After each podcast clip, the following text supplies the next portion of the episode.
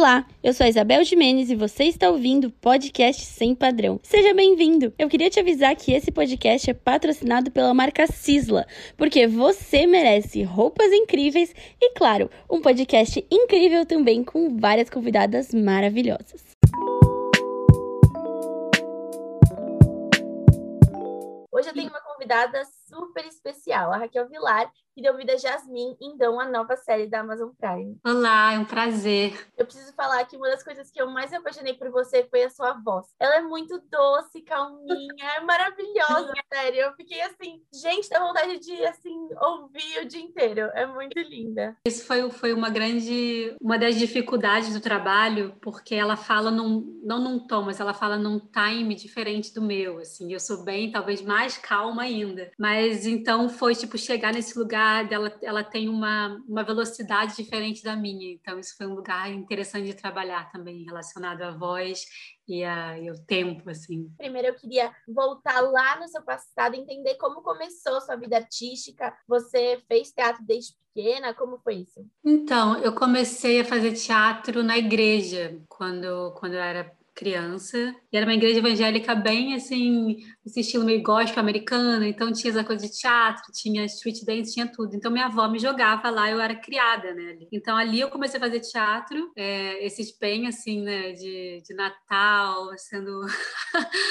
Mas enfim, eu já adorava, eu tinha muita imaginação, então sempre foi muito essa de ficar fazendo cenas a todo momento. E aí, com 15 anos, eu resolvi é, fazer entrar num grupo de teatro, procurar fazer um teatro assim profissional. E você cresceu no Rio de Janeiro, como, como foi assim essa parte da sua infância, adolescência? Você teve aquela fase de se odiar, de ser super revoltada com a autoestima e tudo mais, ou não? Sempre foi uma coisa muito tranquila para você? Ah, eu acho que sempre, né? Sempre tem esses momentos nos, nos quais depende muito também de quem é seu fã, né? Então a gente fala muito sobre a representatividade hoje em dia, porque por isso que é tão importante você poder ver o seu ídolo e sentir parecido, ah, ele parece comigo. Então acho que tinha um pouco essa dificuldade, porque né, na época a gente tinha ídolos muito assim americanos, todas loiras, brancas, magras, incríveis, incríveis assim no padrão que se uhum. diz que é incrível, né? Então era meio que você não entendia muito bem. Eu lembro de eu amava a Xuxa, né? Claro, assim, falando de brasileiro, eu, eu queria ser Paquita, como toda menina queria ser Paquita. Mas assim, não tem Paquita preta, então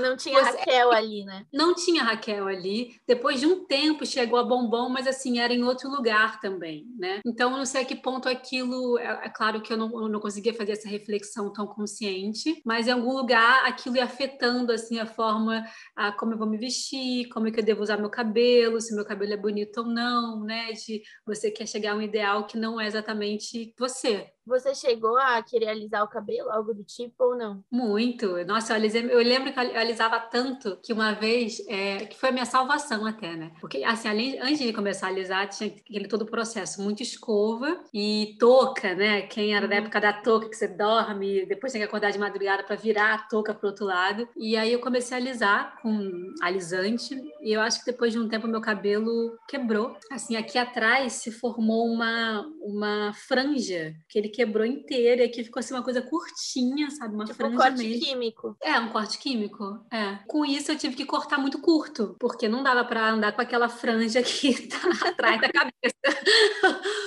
E aí, nisso que eu cortei, meu cabelo começou a crescer, e foi quando eu comecei a falar: ah, poxa, meu cabelo até que é legal, mas foi um acaso, assim. Mas eu só uhum. usava ele sempre liso, aloirado. E é muito doido, assim, a maioria das meninas que passam é, pela transição ou que, por algum motivo, por muito tempo, alisam o cabelo, sentem que nem conhecem o cabelo, né? Porque quando você começa a alisar muito nova, nosso cabelo muda, assim. O meu mesmo, quando Sim. eu era menor, era de um jeito e hoje em dia tem outro. Então, quando você passa pela fase da adolescência, onde todo o seu corpo tá mudando, com ele totalmente alisado, é muito novo, né? Você precisa reconhecer e aprender a como lidar com esse novo cabelo. Porque eu sinto hoje em dia o que acontece é a gente fala tanto sobre cabelo liso que a maioria das meninas tem questões com cabelo porque não sabem lidar com ele, não sabem que tem que usar outros produtos, que tem outro formato, que tem outras opções, outras possibilidades dentro dele, né? É, penteados, né? Você até hoje, vira e mexe, eu fico aprendendo assim, ah, eu posso botar aprender aqui, né? Você usar seu cabelo de maneiras diferentes formas.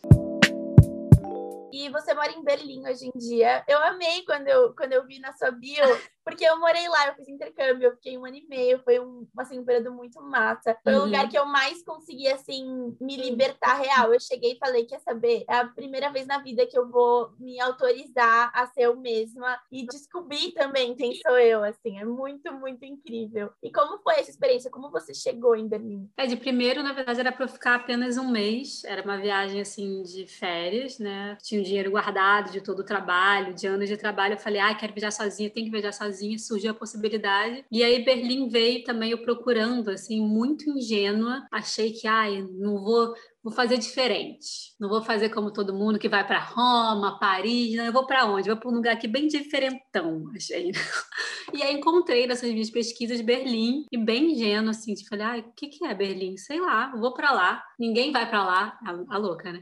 Vou ficar um mês lá e depois vou para Avignon, pro Festival de Teatro e volto. Aí, enfim, foi isso. Aí eu vim, mas as coisas começaram a acontecer, sabe? Foi coincidências. Eu buquei o meu em Avignon apartamento no mês errado, perdi reserva, aí tudo tá direcionando para ficar. Aí tinha possibilidade de trabalhar num teatro aqui, comecei a fazer testes, né, para audições para teatros e coisas foram acontecendo. E aí eu pensei, ah, eu acho que eu quero ficar. Eu tive muito essa sensação assim que você fala de, de pela primeira vez me sentir mais livre, de não ter essa pressão de projetos, projetos. Eu conheci a pessoa, e o que que você faz? Ah, nada. Mas é claro, né, que num lugar assim aqui bem de privilégio de não poder fazer nada, mas assim aqui não tem muito essa pressão também de fazer só por fazer as coisas, né? Óbvio que isso foi no início, né? Depois uhum. você vê outras camadas, mas no início você tem muito um lugar é mais livre mesmo, as pessoas tentando coisas sem, sem nenhuma pretensão. E foi quando até estilo, sabe, de roupa, eu comecei a, a ver que eu gostava de outras coisas, eu acho. Só que eu não conseguia ainda me.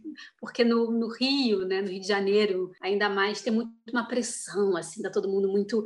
Minhas amigas, todo mundo super sempre produzido, bota um batom, bota uma roupa, e tem uma coisa também da sensualidade, né? E aqui eu descobri que eu, cara, eu curto super calças largonas roupas da. E comecei a me vestir não tinha um olhar de. Ou não era diferente. Era só tipo, é, essa menina usando essa roupa.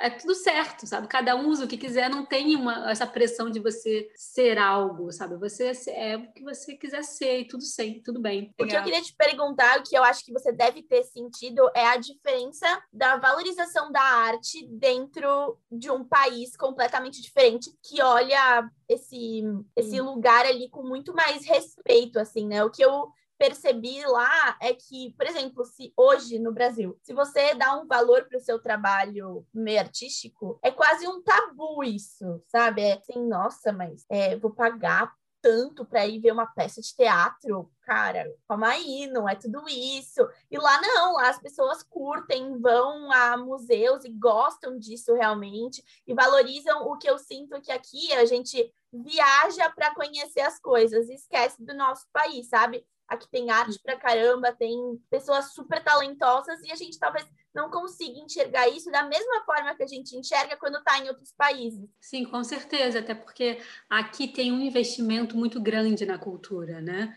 Então, se investe muito na cultura porque eles têm essa, essa noção de que a cultura faz parte é, do aprendizado humano, assim, de você se entender, entender quem é você, você fazer essas reflexões. Então, você pode se experimentar com arte desde, tem isso, né, desde nas escolas. Então, tem um incentivo. E o teatro, o teatro aqui é, é algo, assim, você, você eu, era muito louco, porque quando eu sempre que eu quero assistir uma peça, eu tenho que comprar ela um mês antes, porque senão ela vai esgotar. E tem esse espaço também de você pode pode fazer, vai ter sempre alguém querendo interessado. Se eu começar a falar, vou falar uma peça aqui sobre, não sei, não é, é para banalizar, mas assim, você pode se experimentar e sempre vai ter alguém ali querendo entender o que, que você está fazendo, né? Porque eles têm essa coisa de a arte, ela faz parte do nosso crescimento como, como né, seres humanos se entendendo. Aqui a gente tem essa capacidade de pensar, a arte ela está muito ligada ao pensar, né? A gente refletir sobre nós mesmos. Então, cara, então eles têm esse investimento que é muito importante Então você tem a arte pública, né, que é a do governo, assim, que são muitos teatros, você tem muitos teatros aqui, e você tem a arte também experimental, essa arte é, que também não tem muito dinheiro, mas você sobrevive, você sobrevive com o que você. Você não fica rico, não tem essa coisa. Eu acho que o nosso problema também é que no Brasil, às vezes, a arte ela está muito direcionada à classe média ou à classe média rica, né? Então você acha que arte é aquilo ali, é o que tem no museu, ou é o que tem. E na verdade, não. A arte, é, acho que se a gente, se a arte chegasse né, em territórios é, mais pobres, a gente ia ver o quão mais talentosos nós somos culturalmente. E é o que falta, assim, porque esse é o propósito, né, de a gente se entender. Não dá para se entender só uma classe que se entende com arte. A arte tem que ser, ela é, na verdade, para todo mundo, não como às vezes no Brasil fica. E você chegou a passar por alguma situação assim xenofóbica ou algo do tipo na Alemanha ou algum país ao redor? Eu lembro uma situação, foi a única que eu vi, mano, eu sou branca, mas é, foi uma que eu tinha que apresentar meu passaporte. E eu tava indo pra uma balada em Newcomb. O cara literalmente escolhia quem entrar pelo passaporte. Tipo, todos os latinos ficaram de fora. E a gente falava assim, cara, como assim? Tipo, ele nem olhava a nossa idade. Ele pegava o passaporte, todos que eram europeus e asiáticos entraram. Foi muito bizarro, porque na hora eu entrei em choque. Sabe quando você não consegue entender a situação? Eu ficava assim, cara, olha a minha idade. Eu, eu acabei de fazer 18 anos, eu tô muito animada. Tipo, abre meu passaporte ele falou: não, não dá, tá cheia. E a fila é enorme, assim, as pessoas entrando. Eu, e é muito louco, porque a gente sempre pensa, mano, eu vou brigar, eu vou denunciar. Mano, meu alemão foi pro saco, assim, nem existia. Eu só ficava assim, Peter, Peter. Uhum, foi horrível. Uhum. Eu imagino que você deva ter experimentado isso também, algo do tipo. Sim, com certeza, né? É muito engraçado. Não engraçado, zero é, engraçado. Engraçado Mas assim, como você falando, você é uma pessoa branca, né? E aí, de repente, você vê que até você, é uma pessoa branca, vem pra Europa e se descobre, ah, peraí, eu Exato. sou branca, mas eu não sou europeia.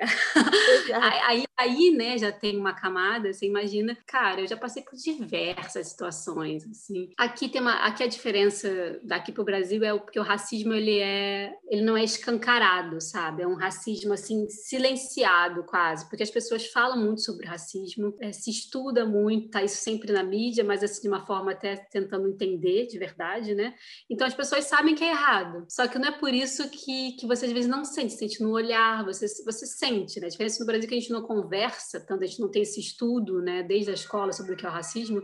Então então, o racismo ele é na tua cara, né? Porém, eu já tive eu acho que uma, não sei, tipo, situações diversas, mas em uma delas já andei de bicicleta no bairro, assim, onde eu morava, e alguém grita, tipo, Ausländer! Que é tipo, imigrante. Imigrante. Né? Imigrante, ou e tem uma, uma, uma conotação assim pejorativa mesmo, como é tipo, de fora do seu país, tipo, você não pertence a essa terra, né? É, é, para eles é, a palavra imigrante, Ausländer, é como se fosse num lugar realmente negativo. E, hum. ou situações, tá no metrô, alguém te olha estranho, foi, foi o primeiro lugar que eu comecei a sentir o olhar de, de racismo com machismo ao mesmo tempo, porque assim, no, no Rio eu tô acostumada a, a essa coisa machista, né? Ei, ai, gatinha, uhum, uhum. essas coisas. Uhum. E aqui foi a primeira vez que eu vi um olhar de ódio, sabe? De ódio, ao mesmo tempo te achando alguma coisa interessante, mas com ódio. Isso para mim, eu falei, nossa, eu nunca tinha passado por isso, sabe? Alguém passar por você e falar algo, dá uma coisa, você não entende, mas no seu ouvido bem rápido, assim, uma coisa meio de ódio, você fica, caraca. Ou situações explícitas de falar, ai, volta pro seu país,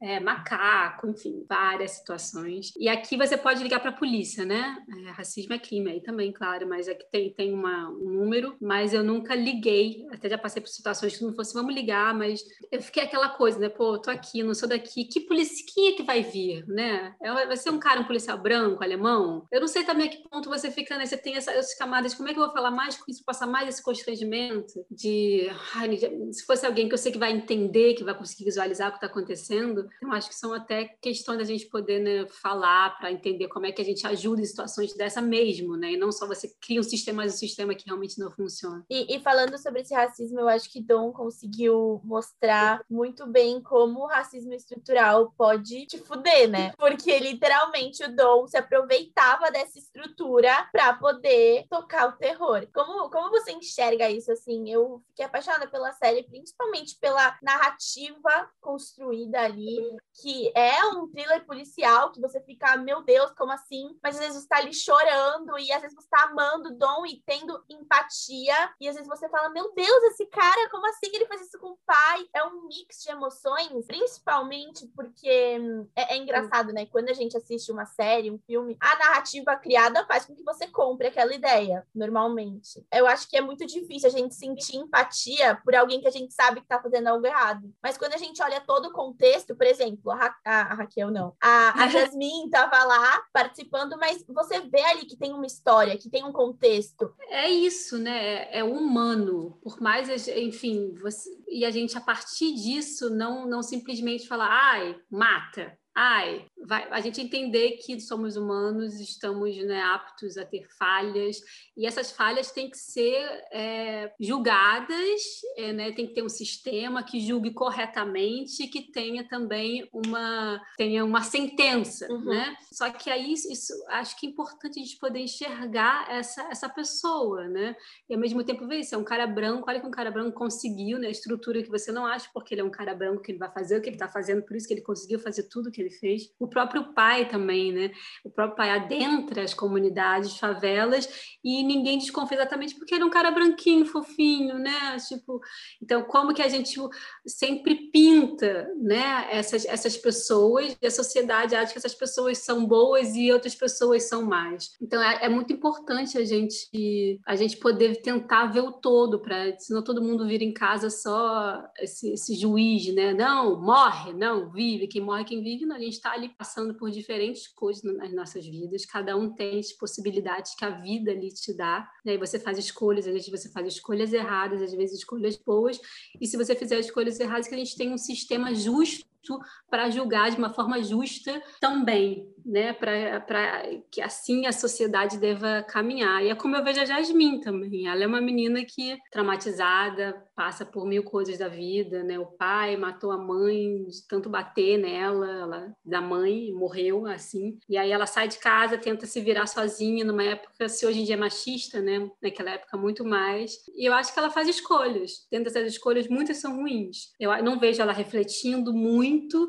mas eu acho que no, né, no decorrer ela faz certas reflexões sobre o que está acontecendo. E é o que é mais importante, né? A gente refletir, tentar entender o que a gente está fazendo e tentar melhorar. Cara, eu tenho uma pergunta que, assim, toda cena que aparecia vocês cheirando, eu perguntava: mas que porra é essa? Como assim? O que, que, é, o que, que é aquilo? É a pergunta que não quer calar, a pergunta que eu mais escuto. Então, é soro fisiológico em pó. Faz sentido. Cara, porque assim, é. eu, já, eu já tinha isso em todas as séries e filmes que passavam. Mas em Dom eu ficava, gente, mas não é possível. Não é possível. Que porra é essa? O que, que é? É, exato.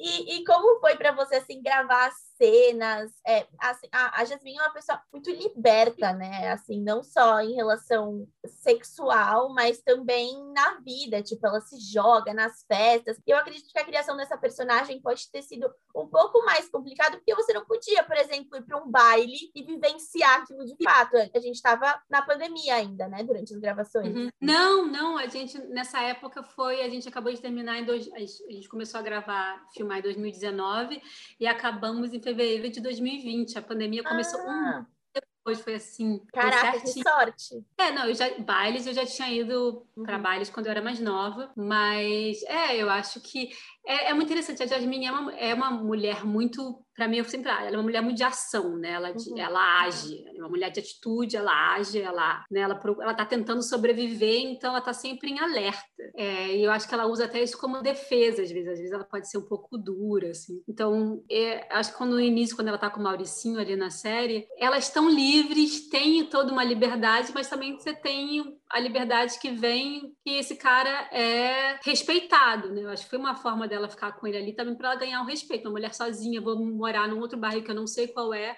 de repente eu me associo com esse cara que todo mundo respeita, então eu ganho respeito imediatamente, então eu posso, posso fazer aqui o que eu quero. Então, assim, é uma liberdade, mas também junto com o machismo, né? Porque você precisa de um cara, às vezes, para você se sentir totalmente liberta. E como foi a criação dessa personagem, assim, qual, como você estudou e como você trabalhou para ela criar? Você falou um pouco da questão da voz e da velocidade, como foi, ah. assim, personificar? Porque, de fato, vocês têm em comum, óbvio, né? São rostos iguais, mas vocês são pessoas diferentes, é engraçado isso. Pois é, essa foi a dificuldade, porque eu me sinto muito diferente dela, até que eu comecei a estudar mais ela e comecei a me encontrar, assim, uma Raquel adolescente, às vezes, né? E eu comecei, na verdade, eu vi alguns documentários muito legais, que eu sempre falo, que um deles é o Funk Brasil 1994, que você bota na internet e você encontra, que fala sobre a história do funk, né? Chegando é, nas favelas, ele ainda como um charme, como que as comunidades mudam, né? E vem, começa aquele, aquele baile charme que vira o baile funk, enfim. E quão isso é importante nas comunidades para as pessoas. Então, ali você tem pessoas reais falando sobre, você vê todo o processo delas indo para o baile, o baile em si, as dancinhas. É, também tem um outro documentário que é Meninas, da Sandra Werneck, que mostra meninas, se não me engano, na Rocinha,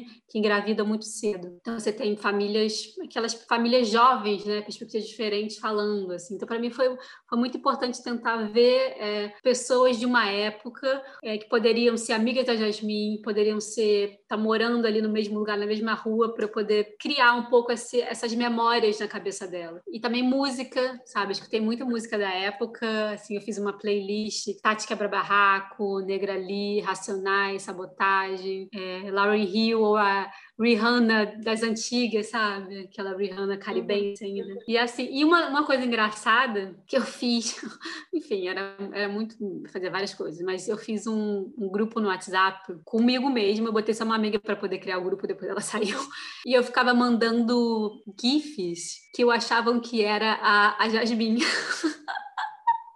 que eram pequenas coisinhas, pequenos movimentos que eu achava que era ela. Então eu ficava muito fazendo esse grupo para mim mesma, às vezes ficava olhando assim. Em algum momento a, a Jasmine assim abalou ou mexeu com alguma questão sua, assim, seja de autoestima, autoconfiança ou algum alguma questão interna? Em algum momento chegou a acontecer isso ou não? Eu acho que teve assim um pouco de início pelas questões das roupas roupas, sabe? Eu tinha umas roupas bem, assim, pequenas, curtas e shorts. Então você sempre para e fala, e, né? Você fica, você começa a se questionar, a entender que tipo seu corpo tá ok. É, e para mim eu sempre tive isso na minha cabeça, tipo um corpo sensual é qualquer corpo, né? Não tem um, a não ser que o cara, se o cara falar, ah, eu quero um corpo sensual, tá? Mas o que, que você quer? Porque o corpo sensual é qualquer corpo. Então se tem alguma coisa na cabeça, aí é uma outra história. Então sempre eu, eu, eu comecei a me, a me ver às vezes, né? Nesse lugar que geralmente que eu sempre luto, que sempre tem no seu trabalho de atriz, sempre vem às vezes, alguém que falando, ai, não sei o quê.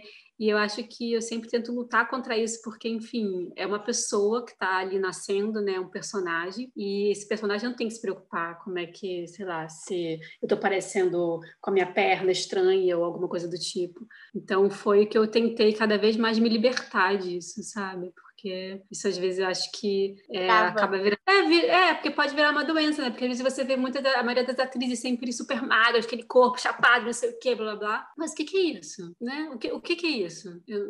a gente está todo mundo tentando falar, vender um shake de emagrecimento, algo parecido. Então, isso não me interessa, sabe? Isso não me interessa. E é muito bom, assim, principalmente porque eu penso que é, nos anos 2000 é óbvio que existia uma patronização, mas não como hoje, né? Eu sinto que a, a, o corpo da mulher sempre teve nesse lugar da gaiola, tinha um limite onde você poderia passar, mas eu sinto, assim, pelo menos, que era muito mais fácil você se sentir confortável com os shorts, que talvez mostrava que sua coxa não era super sarada, do que hoje em dia, né? Que todo mundo vive ali, todo mundo, né, que tá ali nas telas de cinema com a barriga, Sim. depois dali pro HD, tudo enxuto, tudo perfeito, considerado perfeito, né? E, e, é muito foda você simplesmente falar, meu, peraí, esse é o meu corpo. Eu não preciso mudar. Até porque eu acho que isso deve, inclusive, atrapalhar muito a personagem, porque a Jasmine não estaria pensando sobre isso quando ela tá ali, né? Tipo, com o Dom transando e super feliz, de boa, na vibe dela. No baile se divertindo, ela não estaria pensando sobre isso, né? Mas é, é difícil manter essa, essa é, personagem é, quando é as, as, nossas inseguranças. É, exatamente. Quando, e, e, tem isso também, às vezes não é só a nossa insegurança, mas a nossa insegurança com o sistema em volta também ajudando uhum. nisso, né? De alguma forma a arte te ajudou a entender essa questão do seu corpo ser livre, porque você precisa ser muito livre com o seu corpo para literalmente se doar e se transformar em outra pessoa, né? Dar vida a um personagem. Eu não sei se foi é, muito pela arte, assim, porque no teatro você não pensa muito sobre isso, né? No teatro é uma coisa onde você quase não tem muito esse olhar. Quando eu comecei a fazer né, trabalhos mais audiovisuais, que aí que começam essa. Você começa a pensar, porque as, as pessoas começam a trazer essas questões para você, é, que na verdade é mais problemática. E eu acho que eu comecei a me libertar, mas isso foi quando eu vim para Berlim, sabe? Foi quando eu comecei a, a me questionar por que eu estava fazendo isso, o que, que era ser atriz, por que, que eu estou fazendo atriz, é, atua, atuando. E para mim, é, é, só tem um propósito, que é refletir. Né? O trabalho do ator, do atuante, é fazer reflexões sobre quem nós somos, quem nós éramos e quem nós talvez vamos vir a ser. E é só isso que vale, sabe? Agora, que tipo de corpo você tá, que tipo de corpo você, né, que você tem, isso tem que ser diverso, porque são corpos, se estamos falando sobre a gente, né, mais diverso, mais importante, porque mais pessoas a gente abrange, senão fica o que me incomodava e me incomoda muito, que é vir isso, direção comercial. E aí não é mais arte, é só venda para finalizar, assim, quais foram as cenas que você mais curtiu gravar? Que você mais se divertiu ou que talvez foram mais desafiadoras para você? E rolou mais uma, um mergulho, assim, que você falou, mano, eu amo ser atriz. Então, eu, uma coisa que eu fiquei muito animada em fazer, que eu fiz, acho que foi pela primeira vez, se não me engano, mas acho que sim, foi cenas de ação, né? Cena de carro. E eu lembro de estar num carro que eu estava aqui, não tinha uma porta, porque tinha um câmera ali, então o carro estava em cima de uma coisa que tinha um outro carro lá na frente, uma outra câmera e você tinha que correr, né? O carro tinha que ir numa velocidade, a gente, três da manhã, é, numa rua, sei lá, vazia. Então, essas cenas foram muito incríveis de fazer, porque eu sempre vi em filmes, né? Você vê em filmes, assim, é, dos Estados Unidos, lá, filmes gringos, aquelas cenas de ação. Então, foi muito, foi muito legal fazer isso. As cenas do baile foram muito, muito boas também, porque, enfim, tinha os dançarinos lá fazendo passinhos da época. É, eles geralmente colocavam a música um pouco antes, deixava a música rolando, então você tinha um pouco pouquinho da sensação de estar num baile, sabe? Isso era muito divertido poder cantar. Acho que uma coisa que eu acho muito linda do brasileiro é que a gente canta as letras, né? Isso é uma coisa que aqui, por exemplo, pra, na Alemanha, não é uma coisa que a galera não canta as músicas. É, a gente canta, a gente sabe as letras, porque geralmente a letra mexe com a gente. Então são cenas que eu gosto muito, como a última cena da Jasmine Dom também. Eu acho muito linda, assim, aquela cena ali, ela aconteceu. E aconteceu de uma maneira muito, muito especial. Por último, última pergunta que eu queria fazer é o que você aprendeu com a Jasmine, assim, o que você levou para para Raquel mesmo, para sua vida dessa personagem. E claro, assim, o que a gente pode esperar da segunda temporada, se tem alguma informação. Ai, o que que eu aprendi com ela? Olha, eu acho que eu lembro que eu fiquei me reconectando com uma Raquel mais jovem, assim, em algum lugar por causa das músicas. Isso foi muito foi muito legal. Ela acabou me, como eu falei, ela é uma mulher de ação, né? É uma mulher que age.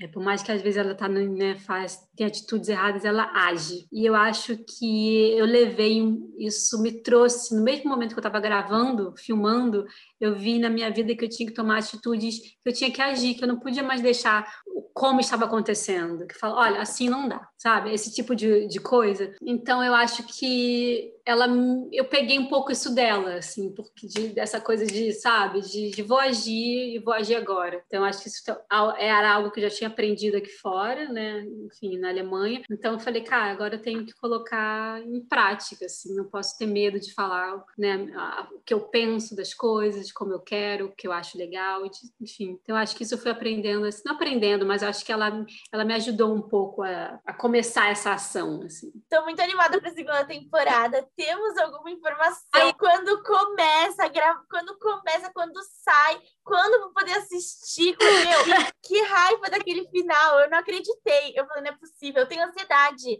Eu vou mandar minha conta da psicóloga para vocês. Olha, eu não, assim, eu não sei quando vai sair. Espero que saia logo, mas assim, não tem datas ainda, não tem previsão. Eu só, só sei isso que eu acho que, ah, eu não sei nada, não posso falar nada. Mas, mas enfim, é, o, é um amor ali, né? Acho que tem, tem muito amor. Acho que os dois se encontram e, é, e, e eles representam um, um amor. Então, eu acho que vamos ver se, se esse amor vai conseguir né, é, sobreviver ou como que isso vai seguir. Mas é, é isso. Um beijo e tchau!